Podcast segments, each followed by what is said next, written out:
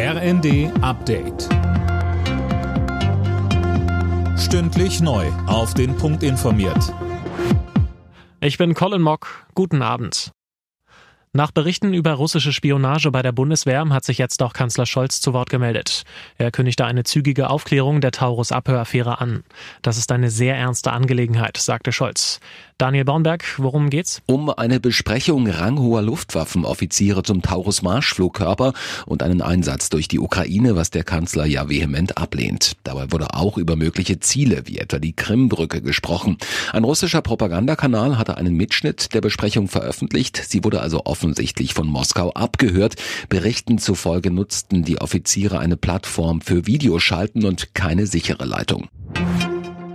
Die USA haben damit begonnen, Hilfsgüter aus der Luft über dem Gazastreifen abzuwerfen. Drei Militärflugzeuge haben den Angaben zufolge Pakete mit Lebensmitteln abgeworfen.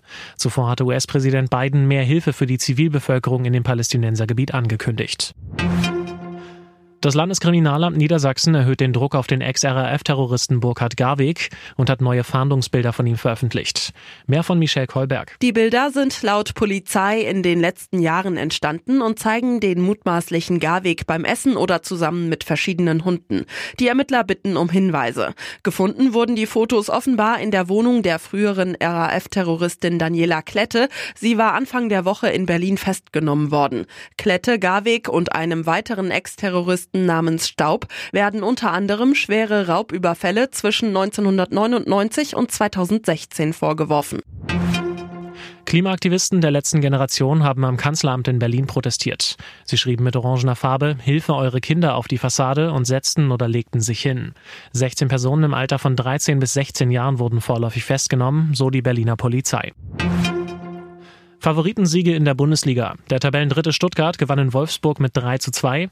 Dortmund verteidigt durch ein 2 zu 0 bei Union Berlin Platz 4 und Leipzig bleibt durch ein 4 zu 1 in Bochum dran. Die weiteren Ergebnisse Mainz-Mönchengladbach 1 zu 1, Heidenheim-Frankfurt 1 zu 2 und Darmstadt-Augsburg 0 zu 6. Alle Nachrichten auf rnd.de